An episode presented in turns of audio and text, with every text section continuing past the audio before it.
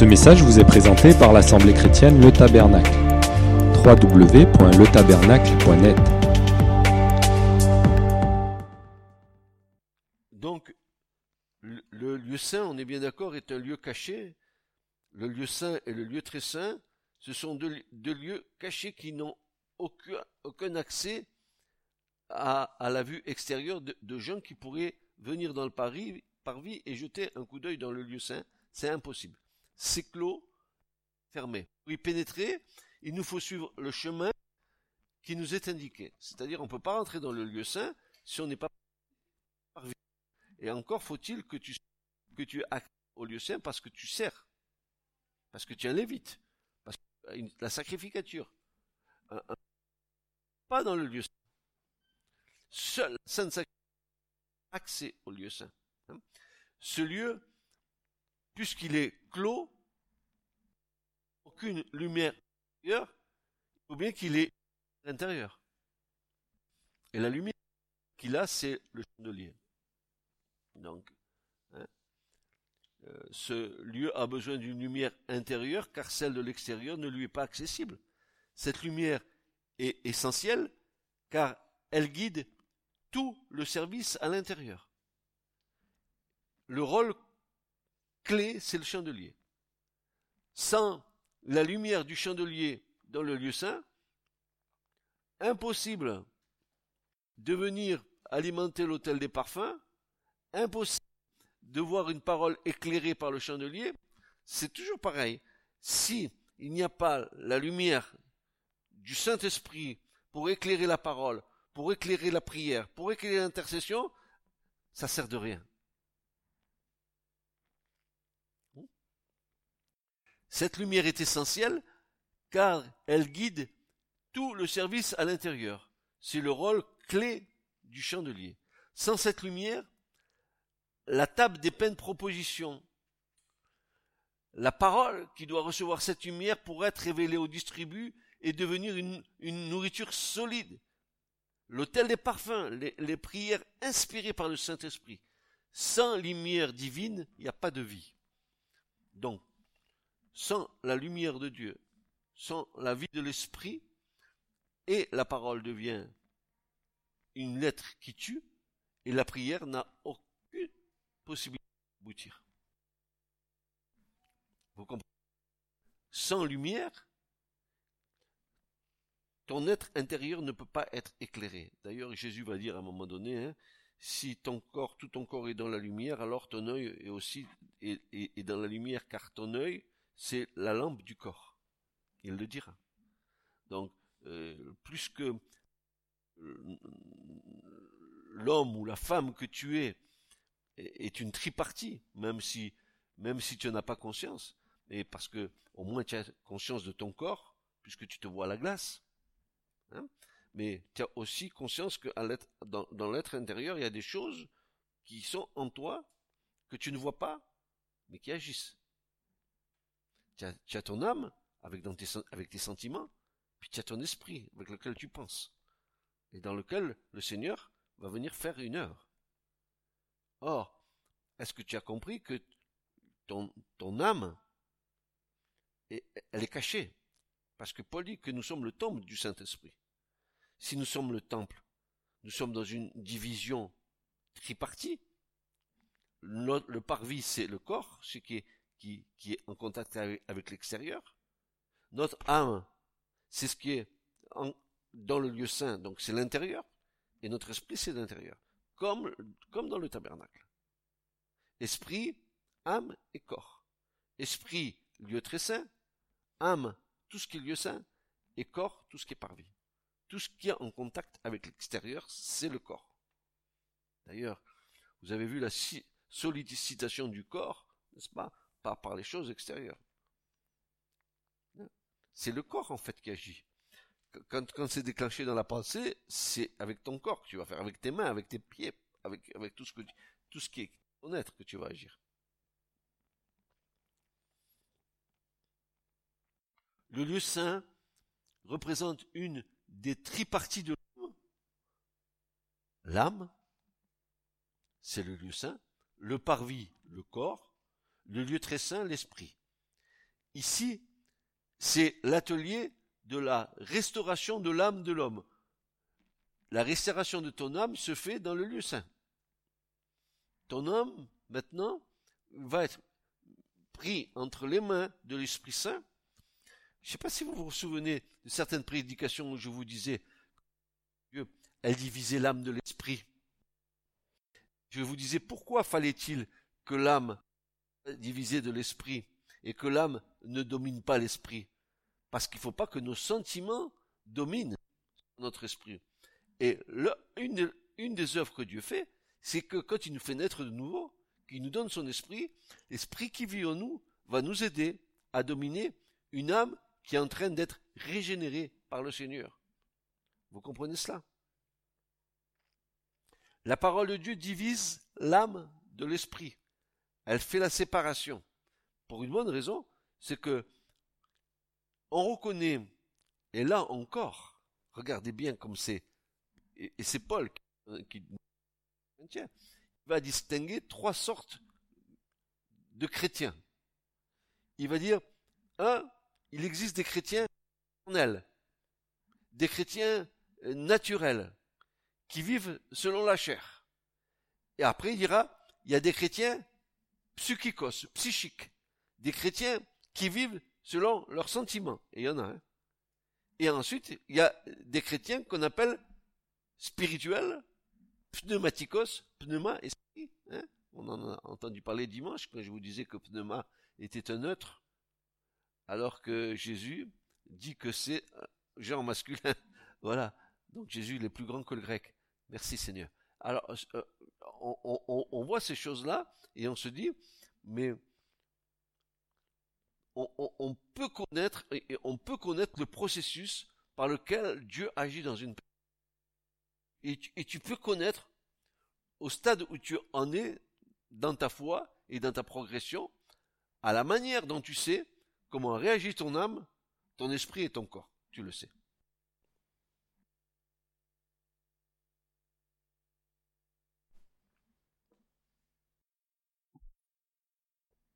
Le psaume 19, verset 7 nous dit ceci. D'abord, on répète, le lieu saint représente une des triparties de l'homme, l'âme, le parvis, corps, c'est ici l'atelier de la restauration de l'âme de l'homme, la nouvelle création peut commencer en puissance par l'esprit. Dieu te fait naître de nouveau, et maintenant il va falloir qu'il crée la nouvelle création en toi. Cette nouvelle création en toi, elle, va, elle a, deux axes, l'âme, et pour cela la priorité c'est l'esprit. Pour que l'esprit puisse dominer l'âme psychique. Le, le, réservoir psychique de toutes nos émotions, c'est là. C'est pour ça que Paul dira dans les Galates que le fruit de l'esprit, et il va nous énumérer tout un tas de fruits qui sont des fruits que génère l'âme. La patience, la maîtrise de soi, la douceur, la tempête, tout ça ce sont des sentiments. Et tout ça vient de l'âme. Et quand l'esprit vient et domine sur ton âme, alors la colère se change en douceur, euh, euh, en maîtrise de soi, en patience. Donc, on voit, on voit l'œuvre de l'esprit en nous. On le voit. On voit quand on, acquiert un, fruit nouveau. On voit par exemple quand on, a besoin euh, de, progresser dans, dans, un fruit de l'esprit où il nous manque de patience, où il nous manque de... Et on voit comment le Seigneur nous y amène. La nouvelle création peut commencer en puissance par l'esprit, et le psaume 19, verset 7 nous dit, La loi de l'Éternel est parfaite, restaurant l'âme, les témoignages de l'Éternel sont sûrs, rendant sages les sots. Enfin, rendant sages les imbéciles. Vous avez bien compris, c'est pas des gens qui sautent à la corde. Hein. Psaume 23 et verset 3. Qu'est-ce qu'il fait le Seigneur? L'Éternel est mon berger, je ne manquerai de rien. Il restaure mon âme. Ah, tiens, tiens, il y a la restauration de l'âme Mais bien sûr.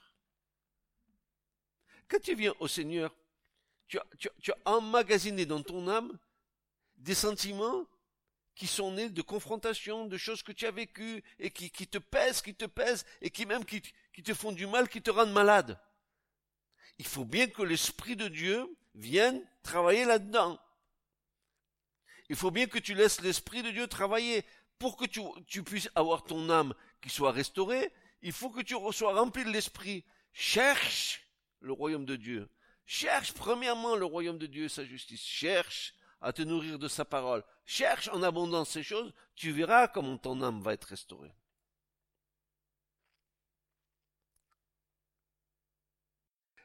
Et, écoute-moi, n'attends pas euh, que Dieu fasse un miracle du, jour au lendemain, ton âme, ça y est, elle est clean, il n'y a plus rien. Euh, c'est faux, c'est pas comme ça que ça marche dans le royaume. Dieu veut notre participation et notre coopération pour amener à bien cette restauration.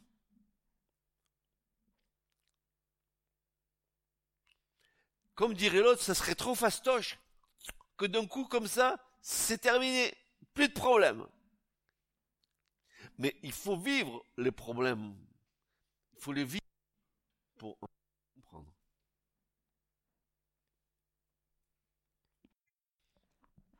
Alors, il restaure mon âme, il me conduit dans des sentiers de justice à cause de son nom. Pénétrant dans le lieu saint en tant que participant de la nature. Désormais, vous avez de la nature divine en vous, l'Esprit de Dieu vit en vous. Né de l'Esprit de Dieu, ayant la conscience purifiée de toute œuvre morte, nous pouvons vivre désormais dans la mouvance de l'Esprit. Le premier pas a été, a été effectué vers la sanctification qui doit nous mener à Dieu. On a fait un pas. Quel est le, notre pas? Ben, On s'est reconnu pécheur, on a été convaincu. L'œuvre de la croix nous a tellement parlé, nous a tellement mis par terre, parce que l'œuvre, la croix est venue nous, nous scanneriser en, nous montrant vraiment quel est notre état. Si tu n'as pas conscience de ton état, si tu, trouves, tu te trouves bien, tu es dans une parfaite erreur. C'est comme si tu disais, je suis bien parce que, voilà, je, suis qui je suis. Mais ta chair, elle est ennemie de Dieu. Tu l'as pas compris. Ce que tu es, ce que tu parais, ce que tu sembles être. Tout ça, c'est ennemi de Dieu si tu n'es pas renouvelé par l'Esprit de Dieu, que tu n'es pas né de son esprit. Tu t'es fait des illusions sur toi-même. Ça va tenir pendant un certain temps, ton, ton illusion, puis ça va tomber comme un château de cartes.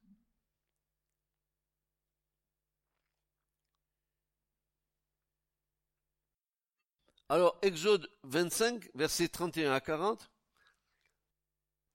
Dieu dit à, Moïse, ben, tu feras un chandelier d'or pur. Vous avez vu un chandelier d'or pur. Le chandelier sera fait d'or pur et voilà qu'on rajoute battu. Pourquoi? On le verra. Son pied et sa tige, ses calices, ses pommes et ses fleurs seront tirés de lui. Six branches sortiront de ses côtés, trois branches du chandelier d'un côté et trois branches du chandelier de l'autre côté. Donc trois d'un côté, trois de l'autre et au milieu la tige centrale. Il y aura sur une branche trois calices en forme de fleurs d'amandier, une pomme et une fleur. Et sur une autre branche, trois calices en forme de fleurs d'amandier, une pomme et une fleur. Ainsi, pour les six branches sortant du chandelier. Il y aura au chandelier quatre calices en forme de fleurs d'amandier, ses pommes et ses fleurs. Et une pomme sous deux branches sortant de lui, et une pomme sous deux branches sortant de lui. Et une pomme sous deux branches, ben, il le dit combien de fois dans ce passage, n'est-ce pas? Sortant de lui, ainsi pour les six branches sortant du chandelier. Leurs pommes et leurs branches, notez bien, seront tirées de lui. Il n'est pas dit qu'elles seront brasées, seront tirées de lui. Important. Le tout battu. Ah, fallait être vraiment un, artiste pour faire ça, sans qu'il y ait une brasure. Prendre un talent d'or pour en faire un chandelier. D'or battu, sans brasure. Ah, tel que Dieu l'avait décrit, si c'est pas Dieu qui donne les qualifications aux hommes, impossible de le faire. Et tu verras ces sept lampes, et on allumera ces lampes, afin qu'elles éclairent vis-à-vis de lui. Et ces mouchettes, ces vases à cendre, seront d'or pur.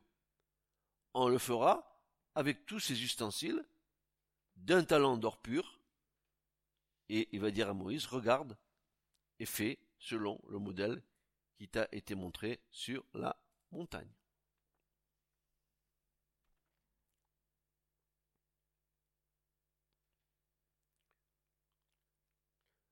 Donc, nous voici dans la présence du chandelier.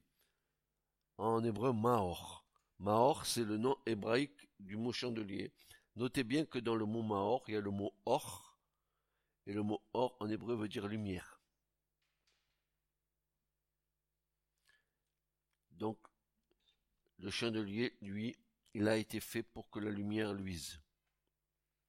Et je vous dis que plutôt de s'arrêter aux interprétations concernant les détails du chandelier, nous allons en tirer des choses pratiques pour notre foi.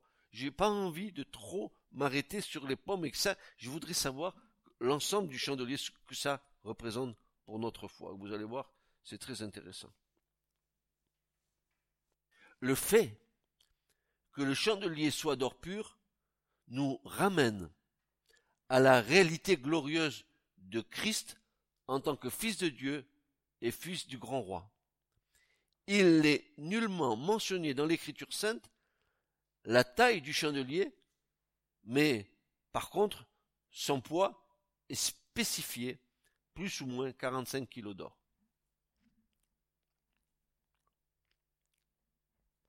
Pourquoi on nous dit ça? Pourquoi on nous donne le poids du chandelier?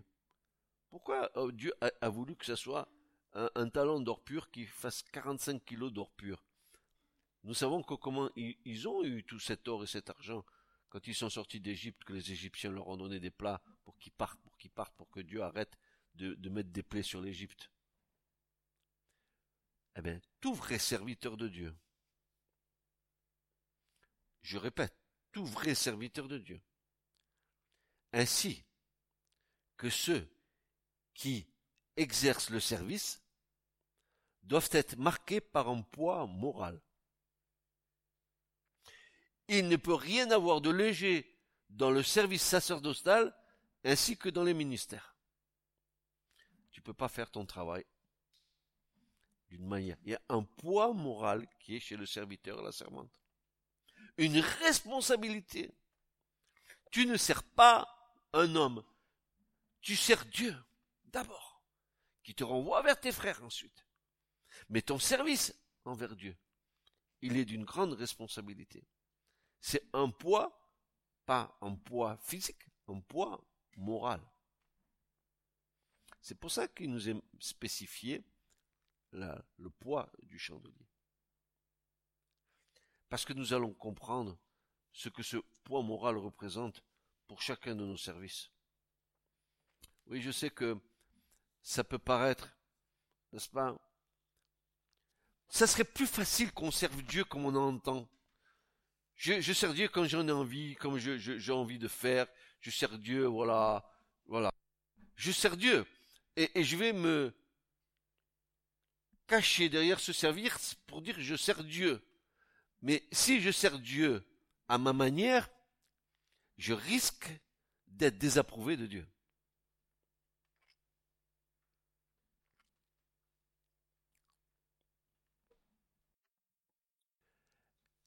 Et la question se pose. Et je vous pose la, question, que ce soit pour moi ou pour ma femme Yvette, et pour vous, est-ce que j'aurais usé de légèreté dans les choses que Dieu m'a confiées? J'ai une responsabilité morale en tant que serviteur.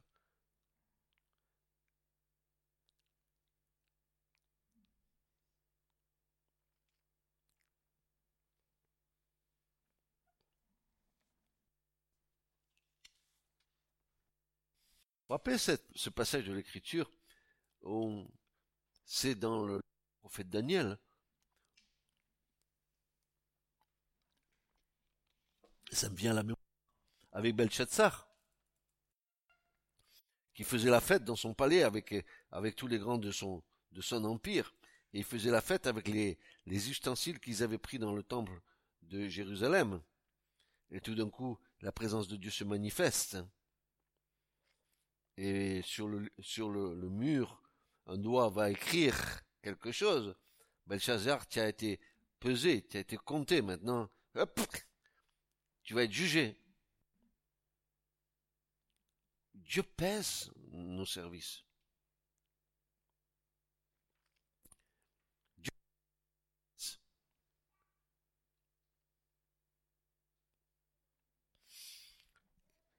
La qualité de nos, services dépendent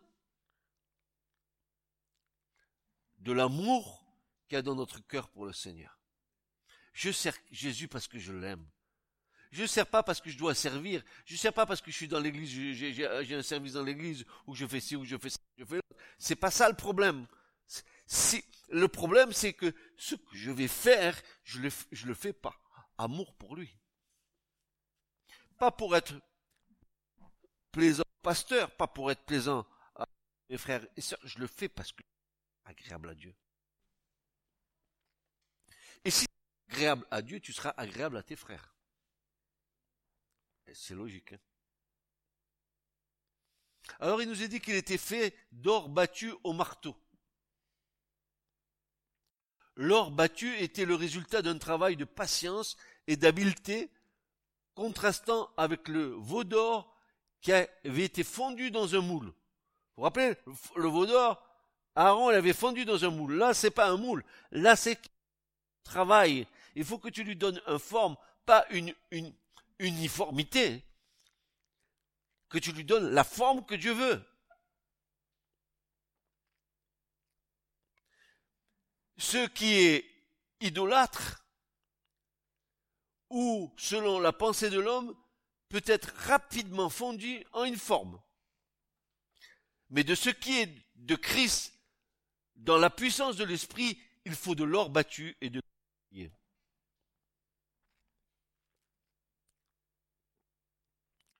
Lorsque l'Église est bâtie selon la pensée de l'homme,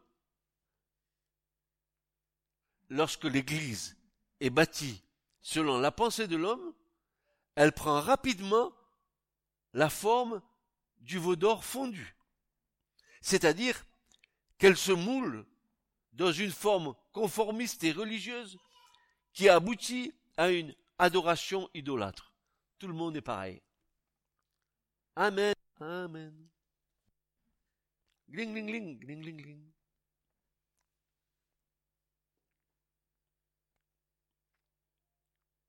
C'est euh, de la même dire qu'Aaron a conduit le peuple d'Israël dans cette fausse adoration du veau d'or.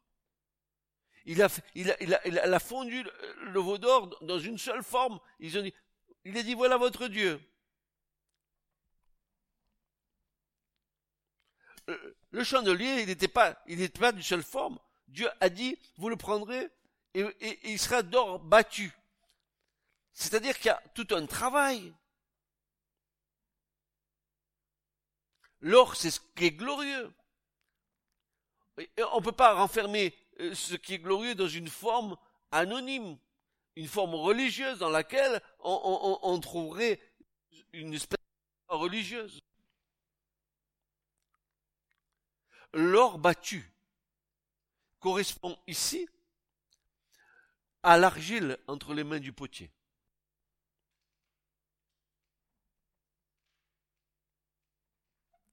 Qu'est-ce que vous croyez que Dieu fait avec nous? Nous sommes de l'argile. On a un petit cantique qui dit Nous sommes l'argile, tu es le potier. Tu nous formes, tu, tu fais de nous des vases d'honneur. Tu nous donnes à chacun une forme différente pour qu'on contienne en nous des choses différentes. Les autres, ce sera de l'huile, les autres, ce sera du vin, les autres. Voilà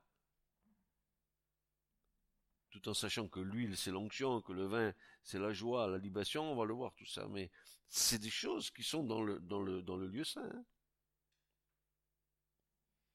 L'or battu correspond à l'argile entre les mains du potier. C'est dans une vie entièrement soumise et éprouvée au creux du creuset comme fils et fille de Lévi que nous pourrons contenir ou recevoir ce qui est glorieux. Malachie 3, verset 2. Vous l'avez entendu pourtant, ce passage. Regardez ce que dit Malachie 3, 2.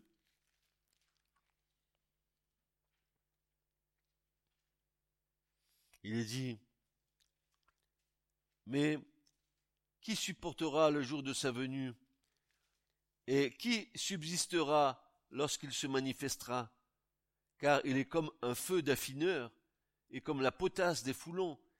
Il s'assiera comme celui qui affine et purifie l'argent. Il purifiera les fils de Lévi, et les affinera comme l'or et comme l'argent, et ils apporteront à l'Éternel une offrande en justice. Est-ce qu'on se laisse purifier par le Seigneur? Est-ce qu'on se laisse affiner par lui? Est-ce que l'affinage. Vous savez ce que c'est que l'affinage? Pour affiner de l'or, monter l'or à une haute température pour que toutes les scories sortent de l'or et qu'on les quitte. Ça ne nous parle pas à ça?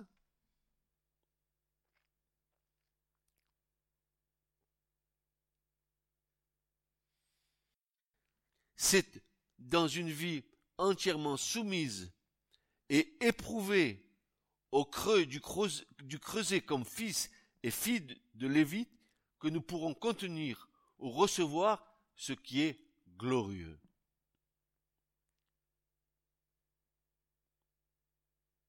Et là, on va regarder un psaume qui est, très intéressant, c'est le psaume 92, et à partir du verset 10, pour voir ce que David dit. Psaume 92 et verset 10, voici ce que David dit.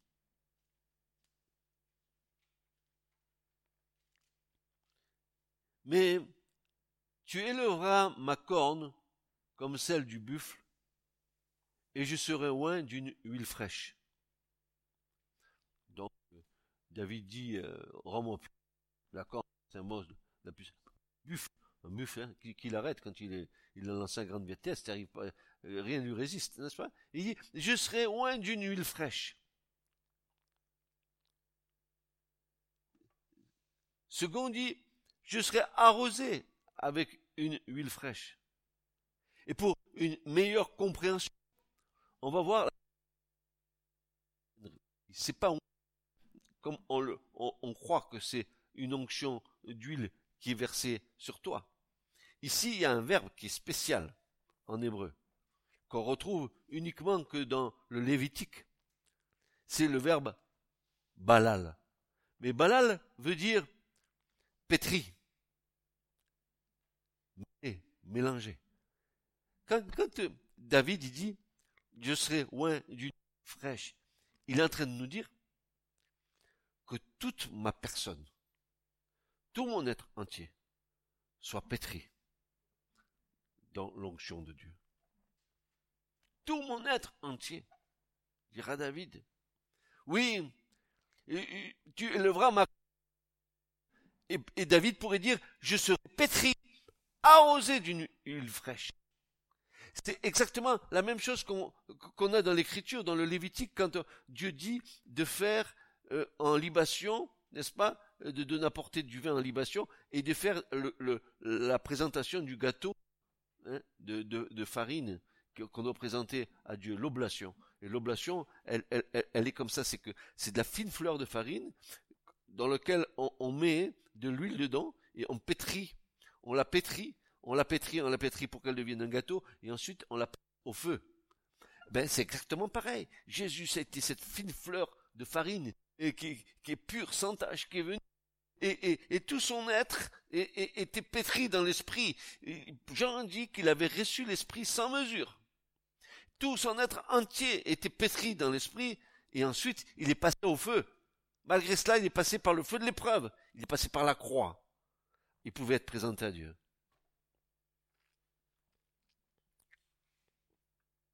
Vous comprenez cela? Ça, c'est ça, c'est ce que dit l'Écriture. C'est ce que nous enseigne l'Écriture. C'est des choses qui sont tellement puissantes, qui sont tellement fortes.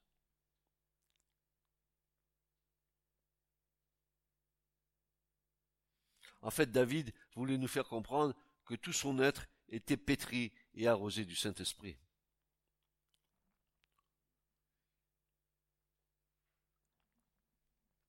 Ouin, sinon on aurait eu en hébreu Mashiach, c'est ça, loin, mais c'est pas Mashiach ici, c'est Balal. Et Balal, c'est un verbe hébreu qui veut dire pétri. J'étais pétri d'une huile fraîche, d'une onction fraîche. Tout mon être entier. En fait, moi j'ai cette image que tout l'être de David suintait de l'esprit. Il, rempli du Saint-Esprit.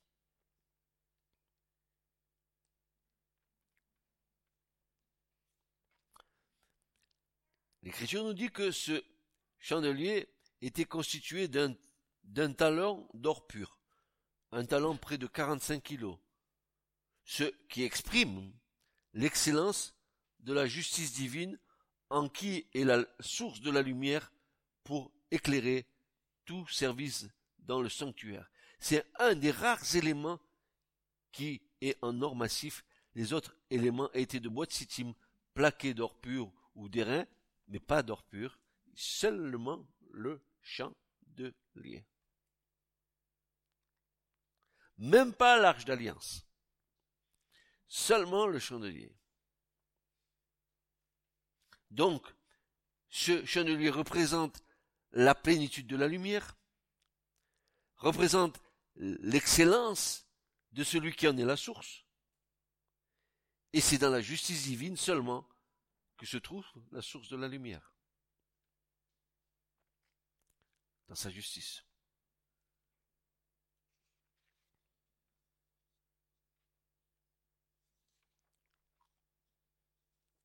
Le pied, le pied du chandelier, le pied. Le pied, c'est un fondement, une base solide pour que le chandelier puisse tenir debout. Il fallait un pied suffisamment euh, étoffé pour que le chandelier ait son équilibre, n'est-ce pas? Il, il, suggère pour nous la stabilité du surfondement que constitue Christ, qui est la précieuse pierre de coin, le roc sur lequel il bâtit son église. Et quand nous verrons que les sept, euh, branches du chandelier représentent les sept églises de l'Apocalypse, c'est-à-dire toute l'histoire de l'église du début jusqu'à la fin, et que nous regardons dans l'écriture, dans l'Apocalypse, Jésus qui marche sur le chandelier, Jésus qui passe d'une église à l'autre selon les époques, toujours étant au milieu de nous. Je ne sais pas si vous imaginez. Du premier, la, première, la première tige à la seconde tige, Éphèse, la première église, puis la, seconde église, l'église de Thyatire, n'est-ce pas? Après, vous avez de Thyatire, ça passe à Pergame, de Pergame, ça passe à Sardes, de Sardes, ça passe à Philadelphie, jusqu'à ce que ça vienne à la dernière église qui est la nôtre, la Odyssée. Et quand Jean voit Jésus dans l'Apocalypse, il le voit passer sur chacune des sept branches du chandelier. Il le voit marcher au milieu du chandelier. Ça veut dire quoi? Ça veut dire que Jésus, selon toutes les générations qui sont passées, a toujours été au milieu de son Église. D'ailleurs, quand vous regardez ce que Jésus dit aux églises, là où tu es, j'ai contre toi qu'il y a ça, ça et ça et ça. Après, il va à l'autre. Ce que j'ai contre toi, c'est que tu as euh, perdu la flamme de ton premier amour. Repends-toi. Là où tu es, c'est qu'il y a des apôtres qui se disent apôtres et qui sont trouvés menteurs. Là où tu es, là, il y a le trône de Satan à Pergame. Là où tu es, il n'y a que deux églises qui n'ont pas de reproche de la part du Seigneur. Deux églises. Mais les autres, si vous prenez alors la dernière, la Odyssée, la nôtre, c'est une vraie catastrophe. Donc, non seulement le chandelier a, nous, à nous éclairer sur le fait que Jésus est la lumière du monde et qu'il éclaire toutes choses et que c'est normal que dans le sanctuaire, cette lumière, c'est lui qui éclaire. C'est lui qui éclaire la parole, c'est lui qui éclaire notre prière, c'est lui qui... Quand vous priez, dites ainsi, notre Père qui est dans les cieux, que ton nom soit sanctifié. Quand, tu es devant la parole, c'est la, lumière de l'Esprit qui vient, qui, va t'enseigner. Le Saint-Esprit vous enseignera les choses, il vous rappellera les choses que je vous ai dites, il vous les transmettra. Tout ça, c'est la vie de l'Esprit dans laquelle nous sommes dans le lieu saint.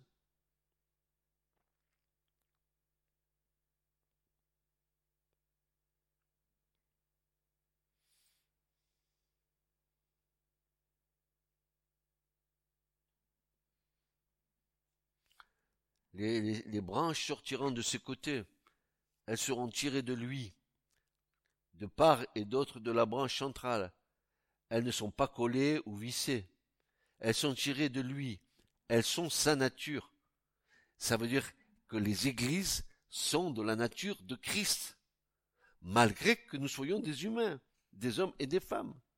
Mais Dieu veut communiquer, Jésus veut nous communiquer sa nature à chaque mouvement de l'histoire de l'Église.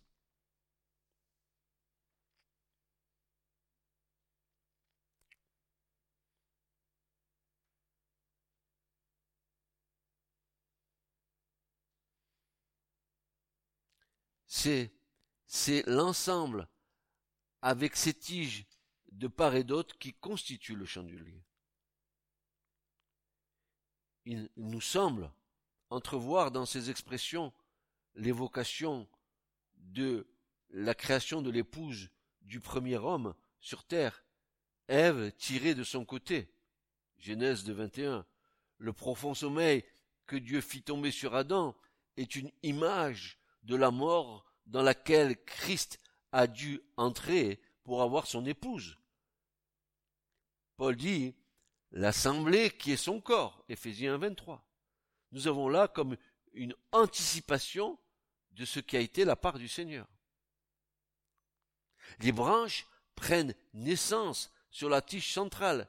Elles en jaillissent en quelque sorte. De même l'Église est née du côté percé de Christ. C'est pour cette raison qu'aucune brasure n'a été faite sur le chandelier. Parce que l'Église, elle sort du côté percé de Jésus. Ah, c'est bon, hein c'est pour cette raison qu'aucune brasure n'a été faite. L'Église et Jésus-Christ ne font qu'un, de même que nous aussi, en tant que membres du corps, nous faisons qu'un avec Christ et l'Église. Tout le poids des branches porte entièrement sur la tige. elle est en aucun point, en aucun cas point d'appui. De même, Christ porte son Église qui dans le monde n'a pas d'autre soutien que lui. La tige centrale apparaissait au milieu des branches comme le Seigneur est au milieu de son Église. Je ne sais pas si vous saisissez cet enseignement. Je sais que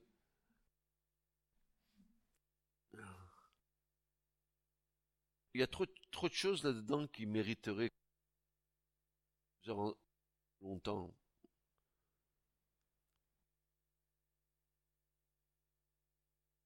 Quand nous, faisons cet enseignement, le but que nous avons, c'est de,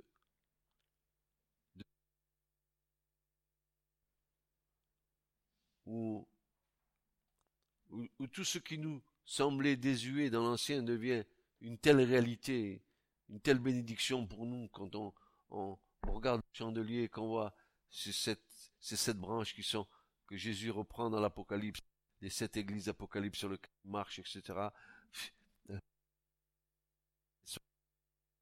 Mais c'est, fantastique, quoi, je veux dire. L'église, la nouvelle, d'où est sortie? Du coup, est percée de Jésus. L'eau, le sang ont jailli. Et, Paul le dit, il va le dire. Je vous ai fiancé à un seul mari, le présenté à lui comme une vierge sage, pure et sainte. Mais je crains que séduit Ève, vous, soyez à nouveau vous aussi séduit parce que si quelqu'un d'autre venait vous annoncer un autre évangile que je vous ai annoncé, vous l'écouteriez volontiers.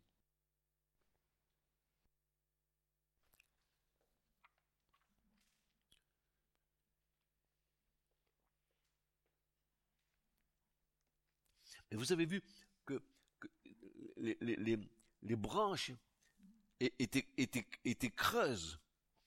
Elles étaient, elles, communiquaient entre elles, les sept branches.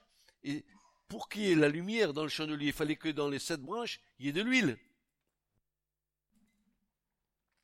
Ça vous dit rien du tout, ça? Il faut que l'église, du départ jusqu'à la fin, elle soit remplie d'huile, qu'elle soit la lumière du monde. Je suis la lumière. Vous êtes la lumière du monde. L'église doit être la lumière. Comme l'autre jour, nous, disions en prédication, je disais, mais euh, le chandelier de cette église brille, et. Il faut que nous fabriquions de l'huile dans nos maisons, afin que nous apportions de l'huile pour que le chandelier de l'église brille. Si nous n'apportons pas d'huile, si nous venons uniquement pour faire un service dans lequel nous voulons être, euh, parce que ben c'est une ça nous rassure, je suis là, c'est bien, mais sans que le cœur y soit, sans que la vie soit en moi, que je fasse les choses parce que je vais les faire, parce que c'est comme ça. Mais moi je vous dis honnêtement, si ça dans ma vie de, chrétien ou d'enfant de Dieu, j'arrêterai. Si je faisais les choses parce que je dois les faire, sans, avoir ce, ce feu, cet amour pour le Seigneur pour faire les choses, j'arrêterai. Je ne ferai plus rien. Si je dois faire les choses pour les faire, où, est l'intérêt? D'abord, est-ce que je serai agréable à Dieu? Je devrais me poser les vraies questions. Voyez-vous, le gros problème, c'est que euh, pour, beaucoup, beaucoup, beaucoup, parce qu'ils ne voient pas Dieu, ils pensent que c'est bon.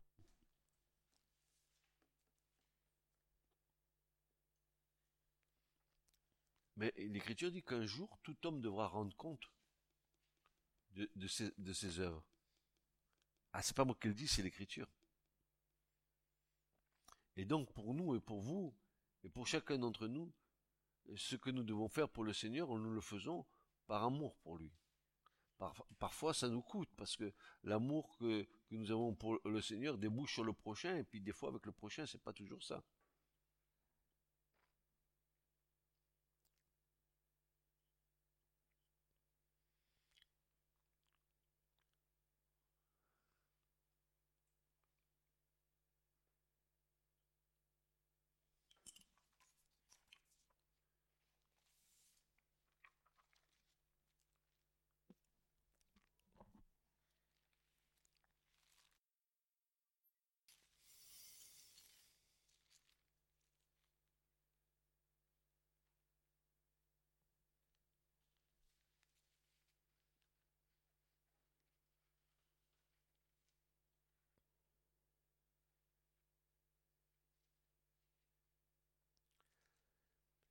Regardez ce que dit l'Apocalypse au chapitre, à partir du chapitre 1, verset 20.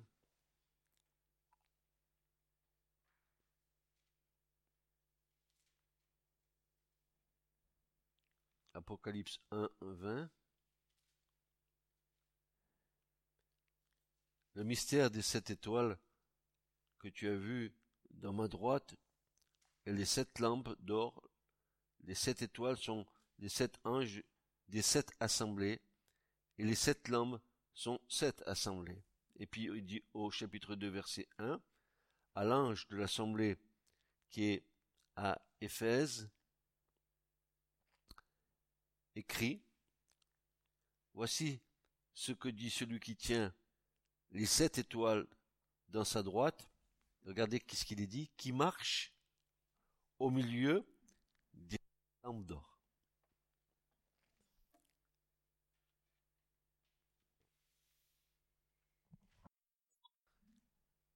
Comprenez que Jésus, aujourd'hui, il marche au milieu de la septième lampe.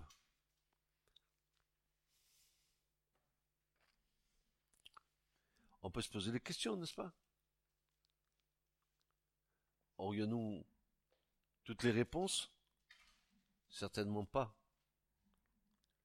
Mais en tout cas, c'est suffisant pour que ça parle à nos cœurs et que nous puissions, vous et moi, essayer de, de servir le Seigneur avec amour.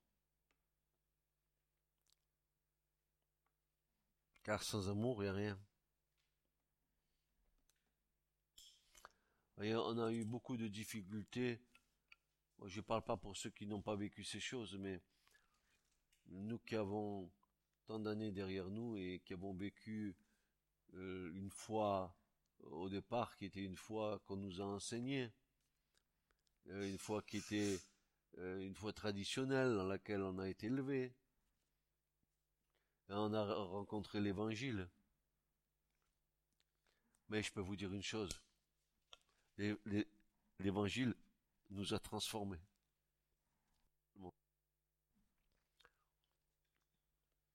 Totalement. Et c'est le résultat de l'œuvre du Saint-Esprit en nous. C'est lui qui fait cette œuvre en nous. C'est lui qui nous transforme, qui nous change. C'est lui qui nous donne les dons. C'est lui qui nous amène à voir le fruit. C'est l'Esprit de Dieu qui va changer euh, notre façon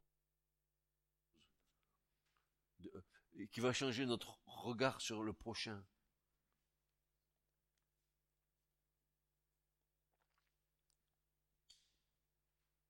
Et je rends gloire à Dieu pour, pour, pour cette expérience euh, où une, partie de ma jeunesse ou de mon enfance, quand mes parents m'ont ont voulu que j'ai que j'ai euh, une instruction religieuse comme tout le monde, tu iras au catéchisme, etc. Ces choses ont été faites. Et ces choses-là, du tout, mais rien que des exigences de faire quelque chose dans lequel on m'indiquait d'aller dans ce chemin-là dans communion et toutes ces choses et tout le tout tout, le salamalek de, de la religion. Mais il, il, il a fallu que que, j'ai à un moment donné une rupture avec ça, que je commence ma vie d'homme dans un mariage avec, mon épouse et qu'on ait des enfants, pour que, à un moment donné, se pose la question de Dieu dans ma vie, et que, tout bêtement, je suis retourné au départ dans la, la, religion de mes ancêtres, dans laquelle je n'ai trouvé aucune joie, aucune satisfaction. Et je rends grâce au Seigneur qu'il ait placé sur ma route des gens qui, qui m'ont témoigné de Jésus. Sinon, je serais resté dans mon immobilisme religieux, étant convaincu que ce que j'ai reçu était la vérité. Or, quand nous, sommes au stade de, regarder l'écriture, parce que euh, toutes les églises ont, les mêmes Bibles, qu'elles soient euh, protestantes, catholiques ou tout ce que vous voulez, la parole de Dieu, c'est la parole de Dieu. Il y a peut-être des différences dans les traductions, mais le fondement de tout ça, c'est la même parole. On a la, même parole, les mêmes écritures, on a les mêmes yeux, on a les mêmes... Seulement la religion t'amène pas à considérer ça. La religion te dit fais ça. mais elle t'en donne pas le, motif.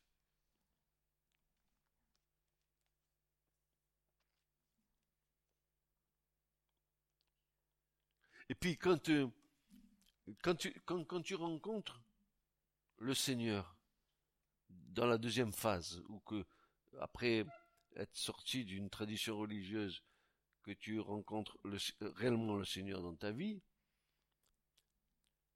tu,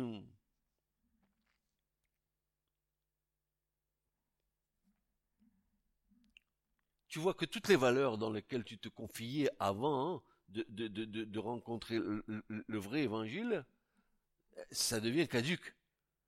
Parce que euh, tu pouvais t'arranger avec la religion de vivre ta vie comme tu l'entendais. Ça veut dire que tu étais en contradiction flagrante avec la parole de Dieu. Mais une fois que tu as rencontré le Seigneur, et que tu, ah, as, vraiment euh, tu as fait une vraie rencontre avec lui, ben, tu vois que tu, vois que ta, ta mentalité, euh, ta façon de penser, de réfléchir, correspond à ce que Paul dit. Soyez transformés par le renouvellement de votre intelligence. Donc il y a un renouvellement dans lequel le Seigneur est actif et, et, et nous commençons à voir les problèmes sous des angles différents, des approches sous des angles différents notre personne recule tout doucement, notre moi recule pour laisser la place au Seigneur. C'est une, une manière différente de vivre. Mais quelle est cette puissance qui a permis que un être humain soit transformé? Est-ce mon intelligence? Est-ce est-ce mon éducation? Est-ce que cela m'a changé? Ça, ça n'a rien changé. Ce qui m'a changé, c'est ma rencontre avec Jésus.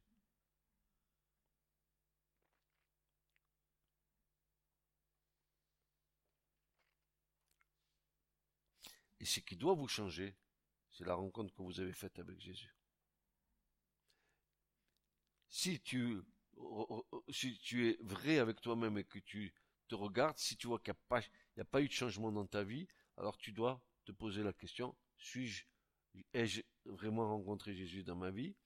Ou ai-je rencontré l'évangile avec euh, une approche catholique? De l'évangile Ça veut dire je continue à faire des choses pour Dieu, mais je sais pas ce que je fais là, mais enfin je le fais.